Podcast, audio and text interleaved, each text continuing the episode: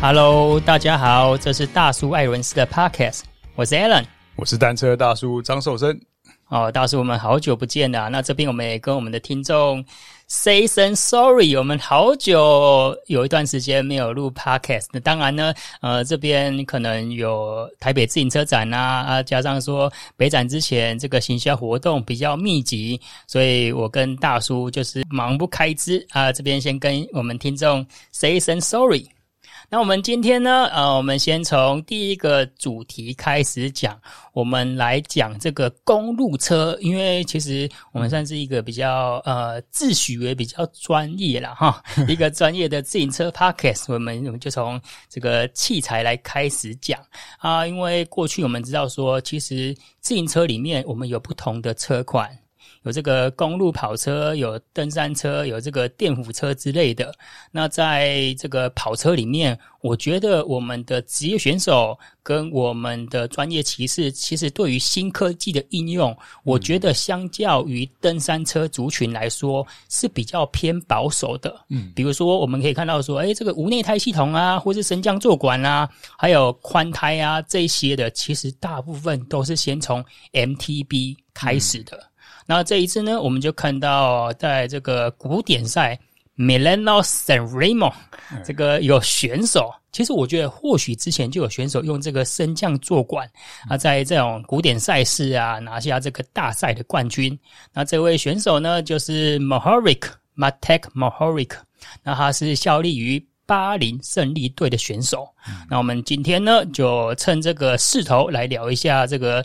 升降座管可不可以用在这个公路车上面？大叔，你的想法呢？我想法就是，就像 Alan 刚刚讲的，其实公路车哦的个性，选手啊，对这个车队啊、机械师啊、教练个性都比较保守。好，好，所以你看很多科技的严格都是 mountain bike 先用，然后我们这些公路车 roadie 那先观察，对，用了没什么问题。那最大一个重点就是重量啊，好，重量整车重量要能够达到一定我们的要求跟标准时候，我们才去尝试把这些新科技逐渐的导入。其实我们如果真的从 mountain bike 沿用过来的东西啊，就是弄到公路车，这这特别是这二十年来，呃，我们现在是二零二二嘛，嗯，其实应该是更早。其实你看一九，如果说一九九五年以前的车，它的变化，公路车变化很少，对。顶多就是钢管啊、lug 啊，慢慢转材料啊，但是其他东西变化其实很少。嗯，那但是 mountain bike 那时候开始，mountain bike 开始之后呢，你包含这种轮组化的概念，嗯，哦，甚至这个连压缩车架，对，哦，很多的引用，然后到甚至到到最近比较话题就是碟刹、贯通轴，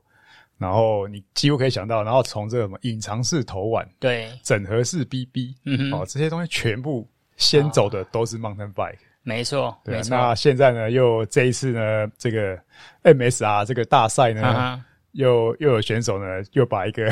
这个其实 Mountain Bike 已经用，特别是他在之前的所谓的 All Round 的比赛，对，需要上山又跟下坡同时在并行的一个、嗯、一种 Mountain Bike 比赛。伸缩座管是在那个时候呢，最普遍被应用上来。对，其实关于伸缩座管啊，我觉得我们这一集可以聊到非常的多，因为呃，这个在台湾有一个驰名全球的这个升降坐管品牌凯萨克，嗯，所以我们待会也可以聊一下这个关于徐总他为什么会做这个升降坐管。我觉得那个在当时代的时候，其实对登山车来说，这个升降坐管的导入是一大的科技要进哦，嗯，所以我们。今天这一集就光这一根小小的坐管，其实我们就有很多发挥的空间了。那我这边说明一下，就是刚刚大叔讲到说这个升降坐管应用在跑车啊。那我有一位这个登山车的朋友，他有一个 YouTube 的频道叫 MTB 一零一，他叫 Ian。那我就看他在旁边 留言，就写说已知用火，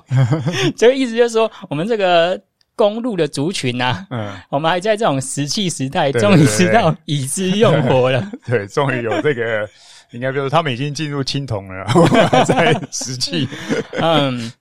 好，那我们来讲一下说这个使用升降座管，它用在跑车上面有什么好处？好了，啊、呃，其实呢，这个我们大概在去年的时候就讲到说，这个 UCI 这个我们的自行车赛事老大哥啊，嗯、其实对选手的骑姿的要求跟限制是越来越多，嗯、就是比如说我们那个 Super Tuck。飞鸟式，飞鸟姿势，下坡的时候，对，或者说你今天要做那种虚拟的计时骑姿，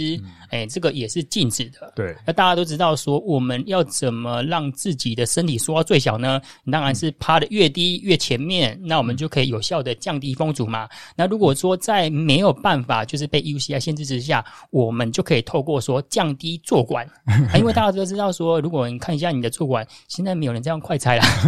现在都是用那种六角扳手或是 T 二五嘛，那、嗯。啊、你没有办法说你这边已经骑成了卖力的时候，哎，等一下我先要下坡了，我先来调整一下坐管。那如果说我们今天在下坡的时候，其实升降坐管，如果说我们今天把我们的坐管压低一点点，它有其实几个好处。第一个是说，我们可以透过让自己的身体变得比较低趴的姿势，所以就可以降低风阻嘛。嗯、第二个，如果说你特别有在骑那种可能越野车啊、小电车啊，或是这种 BMX，你就知道说，其实如果你的坐高越低，你的坐垫越低，嗯、你在骑乘的时候，你的重心就可以放在比较后面一点点，所以那种骑乘跟操控的自信啊，就可以大幅的提升的哦。所以第一个是空力方面，第二个是操控自信方面。那在 Miran Seremo 的时候，其实有几段这个下坡嘛，啊、呃，可能是 Mohoric。就是透过说，哎、欸，要下坡了，哎、欸，我就把我这个坐高降低一点点，然后再下坡啊，就可能呐、啊。到呃，至于这场比赛是怎么样，其实我没有仔细看，因为那段时间我刚好可能，哎、欸，我是在防疫旅馆吗，对，我没有仔细看。其实这这场比赛的特别就是它是一个很长途的公路赛，大概总长两百九十六，那有几个年份它是超大概到三百公里了，因为我们把它抓整数，大概就是接近三百公里这样的一个比赛，但是它在。终点前有一个蛮出名的一个爬坡叫 Poggio，嗯，那这边基本上就是以前的鲨鱼哥也成功在这边利用这个爬坡攻出去，然后甚至到最后呢一路领先。但是常常这个、嗯、这个爬坡当然是一个关键段，你可以想象说你已经骑了大概两百八十几公里了，然后最后就是有再来一个这样的坡，坡其实也不长，但是你把它放在一个耐力之后呢，这个挑战就有点大哦。那当然呢，这个 Mohoric 他就认为，反而他他就是策略上就是爬坡的时候他咬得住，对，他想利用下坡来做一个进攻。嗯、那当然，这个下坡进攻其实也不是我们家我们大家想象的说这么容易啊。因为你真的要吹起来之后，甚至他这个精华影片也很明显看到他这样子水沟盖过弯法，对，从水沟盖再跳过来。所以总之呢，他已经锁定了，而且他这个事后的。呃，赛后专访他也讲了他的想法，他就在策略上就已经锁定了这个下坡是他的攻击点。嗯、那、哦、那这样子来讲呢，变成说，呃，我相信选手有时候就是一个呃很敏感的神经质的动物，嗯、就是他他觉得我如果加一点什么改装，哦、我的信心度就会仰。对、这个、信仰充值，这个信仰就上来了，因为我有你没有，对，然后在这下坡之后，可能把座管放到低。比较大胆的，对，放低，然后呢，重点是你可以低主，我觉得降低重心对他的帮助可能比较大，因为他个子还蛮大的。嗯、对，然后在呃风阻上倒是还好，因为这个有一段他下坡进攻的时候也蛮明显的，就是后面一票包含这个 Pogačar 就是嗯整个下坡被甩开这样子啊。嗯、那当然这个主要就是他过弯很赶，所以呃我相信现在来讲，你又有碟刹，又有这个宽胎。嗯然后再把重心降低，对，哇，这个简直像跑 GP 五百啊！了解，了解。那我们这边也值得一提的是啊，其实。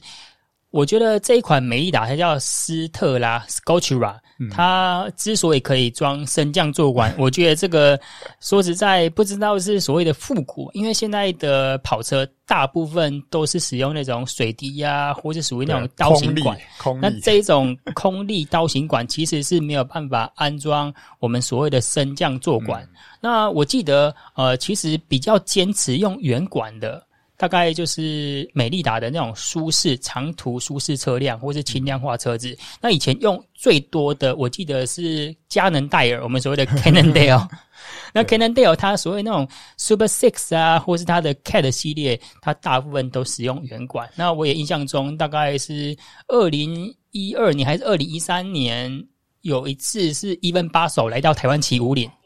那他那个时候就是呃，是因为 FSA 的赞助选手之一嘛，嗯，然后他就我看他的坐管就是使用升降坐管，所以其实选手算蛮早就在测试这方面的哦。对，而且刚刚提到就是这个 Mohoric 是所谓的有备而来啊，嗯、因为这个美利达两款车，这个空力车 Reactor 你它是没办法装这个圆的坐管，所以它要换斯特拉，对，但是它的前叉呢？他又是用这个空力车的前叉，瑞克多，真的是地沟倒菜兜了。对，所以。呃，其实 Mohoric 我之前也有跟他交锋过。嗯、我想啊，交锋过不是跟他骑车跟他 PK 啊，而是说我在前公司 FSA 的时候，因为我们那时候呃 FSA 有两个品牌，第一个是 FSA，第二个是 Vision 嘛。Vision 就是比较、嗯、呃专注在这个空气力学，特别是说这个三铁把啦，或是延伸把。那我们就有帮选手做一些呃那个刻字化的嗯 project。呃，就比如说客制化的一些轴靠垫啊，或是延伸把。嗯、那其实这种越客制化的那个选手，呃，可能说你直接明天要点点有吧。他就会慢慢跟你修正。那因为可能选手都在意大利啊，或者是在欧洲国家，因为有时差关系，所以通常一个计划要改下来，要花可能几十天甚至上个月的时间都有可能。所以印象中我好像有跟他这样子交手过，这也知道说，其实选手你可能跟他讲说，诶，我什么东西要微调一下，即便说这个东西对你是有好的，可是因为骑车最后面取决两个嘛，性能的提升。跟舒适性上面的呃改进，那性能提升，老实讲，我觉得这个吕大也跟我们讲过很多次。现在以跑车来说，要进步个几 percent 都是很困难的。嗯、所以选手觉得，哎，我骑起来磨砂松快，可能就会慢慢的 再跟你呃切磋一下啦。有这个选手这种敏感跟要求，真的是有时候一个东西改了很多次，他还是又觉得又改回去，或者又改过来。嗯那有时候，有时有时候也会有一些莫名其妙的原因跟理由。Oh. 那我相信这个我们台湾行业内也有很多的 PM 呢，也遭受过很多这种荼毒啊。对。但是因为毕竟他们就职业选手，我们如果作为器材供应商的的时候呢，就只能全力的去配合了。对。对啊，然后再讲到说，其实刚刚讲到这个坐垫高度的变化，如果大家呃是资深车友的话，会喜欢看很久以前的的影片，嗯、像这个 Eddie Merckx 时代。就有一段影片是他在跟补给车拿一个六角扳手，对，然后也包括 Eno 也做过这样的事，就是在爬坡之前呢，把自己的坐管稍微降低一个一点点，嗯哼，oh, uh-huh. 对啊。但是我觉得很多的程度，这个其实当然在运动生理学上面也有一点科学啦，因为当你长途之后，你的腿的肌肉其实是很紧绷的，oh. 所以当也就是我们刚刚以前聊到聊到说这个坐垫高度。我们当然经过 fitting 测出来，这个高度是一个好像类似一个绝对嗯黄金标准，对，很好的一个一百趴出一个。可是当你已经呃连续几天的多日赛，嗯，也知道隔天是个爬山站，这个时候你的腿是不是还能够继续承受这么样百分之百的效率输出？还是说你要呃多给他一点点的这个恢复，跟让这个肌肉的紧绷不会拉得这么紧？有的就是调个大概降个零点三。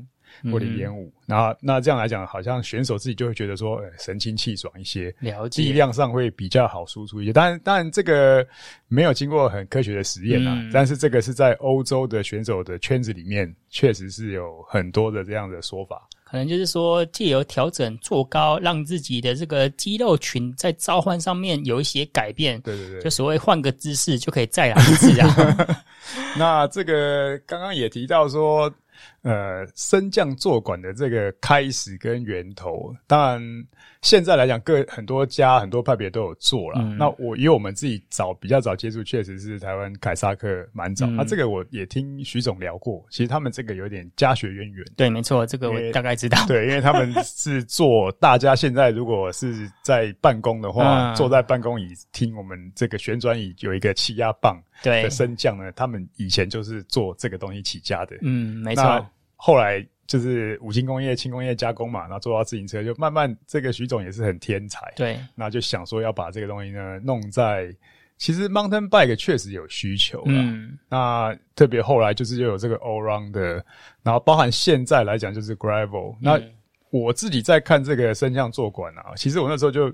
建议他，我觉得这个东西非常好，如果做的便宜版的话，对。其实是像 U Bike 就应该要用，哎，这个我打岔一下，现在 U Bike 二点零就有用了，就有，但是没有没有，那这个我跟听众更深度的说明一下，因为其实这个在名词。专有名词界定上面，我要我们可能要更清楚一点点。U Bike 二点零那个叫做，我觉得应该讲说快快速调整坐管，因为它里面没有一个气压棒或是油压棒啊。对对对。哦，那我们今天如果说要升降，它最大的差异就是说我今天被压缩的时候，比如说这个坐管从我们这个坐高七十。呃，压缩到可能六十或者是五十五的时候呢，我今天再按压一个按钮，它就哎，不住，就今天就像我们今天这个坐垫，我们这个办公座一样，又可能回弹到原本的七十公分。那我们这个 U Bike 二点零，可能当然要考量这个有效的应用跟成本，所以它是使用这种我们称为结构式的快调系统啦。而且最早期的这个。凯撒克在做的时候，它除了升降之外，它还有避震。对，所以它又其实蛮复杂的啦。嗯，然后因为 mountain bike，其实我相信接下来搞不好巴黎鲁贝，搞不好也有选手用有避震。这个以前这个约翰穆斯有他就有用过了，就是也是要很早期的，就是以前好像。坐管上面有一节，像你，你还可以看到那个防尘套是，对对，是 Z 字形这样的，黑黑色的包起来。因为我蛮印象深刻，很多朋友问我说：“诶，为什么骑脚踏车屁股会这么痛？”当然问我的都是很一般的，可能以前高中同学或者他们在单车的时候想要来尝试一下，就是他们尝试一下光骑个河滨自行车道，骑个一个小时，然后说哇屁股屁股痛三天。我说我我那时候有一段时间就是比较胖嘛，也没没怎么练。我如果一段时间没骑车啊，我只要骑四十公里，我也是一样，比基本上就是这个屁股痛三天，对、嗯，是一个基本低消。那我也为了这个去去研究过，嗯，其实呃，怎么研究？就是酷垫配合各种坐垫，对，看哪一种。可以最减轻这个，后来就是没有办法，完全还是一样。但是唯一一个解法呢，居然是避震坐管哦，可以大幅的减低这个屁股痛。但是我觉得这个对新手很好了。那呃，至于为什么屁股一定会痛呢？就是因为这个痛就是骨膜发炎。对，所以整体来讲呢，如果各位听友如果有朋友要开始踏入这个东西，你真的是为什么讲说铁屁股啦？骑久了就不痛了，那只是前面一个门槛。那所以呢，这个避震坐管再结合结合升降，还要快速定位，所以后来的像包含这次 Mohoric 用的这个，都已经进步到蓝牙控制。嗯，因为像 Mountain Bike 有一段时间，我觉得哇塞，这个仪表板好复杂，它前面好多的线哦，对，前后刹车，再加变速，然后再加还要控前叉的，对，还要控坐管的，对，哇，这个前面这个。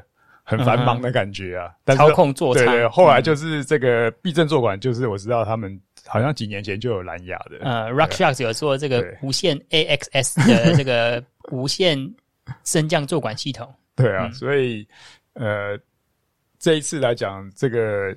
Mohoric 也是看到他应该也是用一个无线，还有一个环在右手的下面。嗯、没错。没错，那我们在看到二零一六年，其实 GCN 就 Global Cycling Network 他们就有做过研究，在跑车上面安装升降坐管啊，然后在一段四公里的下坡，然后他们是总共跑了，比如说我们一段路有装升降坐管啊，另外一段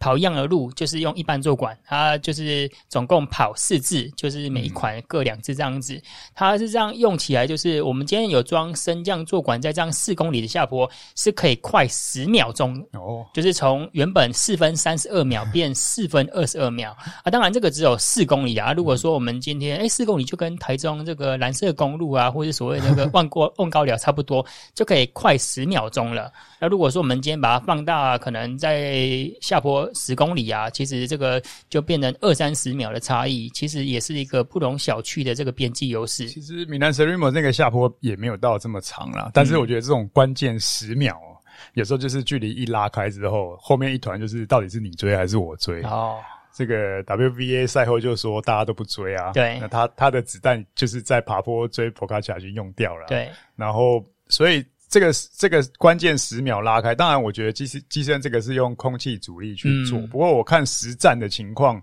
我觉得呃降低重心。帮助这个 Mohoric 他可以用整个路面再过弯，我觉得他过两个弯就把别人甩开的距离，其实比这个空气阻力要大得多。嗯，而且另外一方面，我真的是觉得他这个意企图心啊，对，加上信仰之后呢，小宇宙燃烧。对，因为就是这一把啦，不拼怎么行？就全力给他下去。可是别人还摸不清楚状况的时候，他已经跑掉了。哦，了解了解，所以算是对自信的提升，嗯、企图心更旺盛。对，然后让他有一点点，即使是可能一秒钟、两秒钟的边际优势，他就可以试着持续这个他的中心思想跟信念，一直扩大优势。我相信今天就算他没有用这个升降坐管，他还是选定在这边进攻。对、嗯，可是结果会怎么样？如果成就也是成，如果不成，嗯、当然就反正。Anyway，现在就是结果是成功的，嗯、所以呢，这个话题性啊，各方面啊，市场营销，我觉得就非常的让沉寂已久的车圈有有一些东西可以讲，也蛮蛮特别的啦。嗯，了解。那其实，在去年的时候，我曾经有一度很想要为自己再选购一辆登山车，然后在这个。全避震，特别是这个全避震登山车啦，几乎是大概我记得我印象中大概可能八万、十万块级数以上的车子哦，就已经全部标配这个升降坐管了。嗯，那升降坐管，就我知道，其实现在已经陷入一个红海市场。哦啊，因为我们刚刚讲到说，呃，这个凯撒克的徐总，他我记得是二零一零年开始，他算是十几年前就一直在投入这样子的事业。那他也有跟我讲过说，要做升降坐管，其实到现在啦，他一直跟我讲说，这些新进的伙伴们不知道可不可以赚到钱，是因为 其实要做升降坐管很简单，他就是坐管，然后我们再加上一些 sleeve 啊，装上说原本是。一根坐管变成 A 跟 B 嘛，然后加上里面可能空压棒，啊，这样就可以，就像就很像说我们去把我们这个办公座椅的一根空压棒拆出来，它的结构非常简单，但是东西越简单的，因为徐总他也有投资不一样的事业部门，他就说升降坐管是他呃在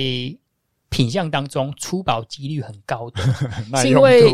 是因为说，我们今天在骑单车的时候，嗯、我们都不会骑太干净的路线，所谓的柏油路啊，一定是把我们车子好好的可能糟蹋一番，嗯、然后可能回来之后又没有很善于保养啊，这个时候里面可能有卡砂生锈啊，或者说我们今天的系统原本 O-ring 它的防水性就没有做得很好，那这个时候呢，消费者只要觉得有点卡卡的卡顿，或者是说有那种异音的时候。嗯我今天就会出保了，可是我们今天办公座椅，哎、欸，那我们就拉起来就好了嘛。可是我们今天在骑行上面的好了，你只要说那个升降坐管慢一点点上来，嗯，哦，那个就有差异了哦。所以真的是隔行如隔山呐、啊，应用场景不同的时候，难度其实也没有想象中的容易啊。那我那时候也聊到，除了像 U-Bike 这种公共的需要快速调节的。那其实我自己也也试用过，我我觉得最好的地方是用在什么？如果呃新进车要环岛哦，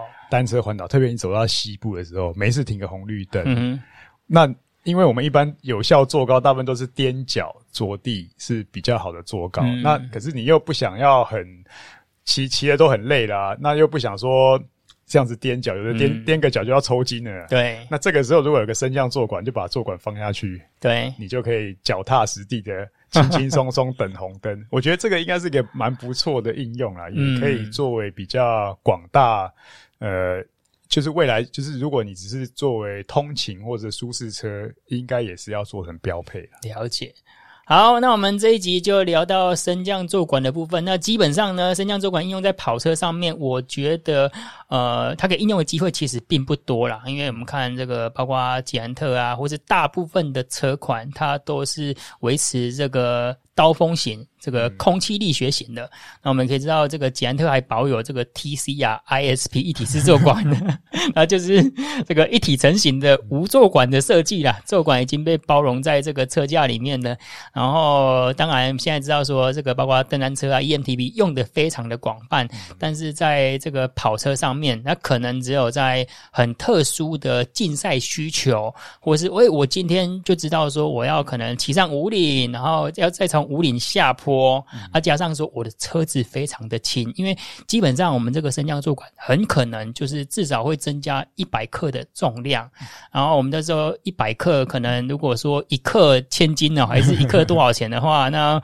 我们就要花更多的钱来买更高级数的套件。啊，所以这个对于我们这个轻量化为王道的跑车车友，可能在短时间的接受度呢，不知道会怎么样。嗯，好，那我们这一集呃也也很幸运的，然后可以跟大叔这样子深度聊这一集，用坐管就可以聊大概二十五分钟。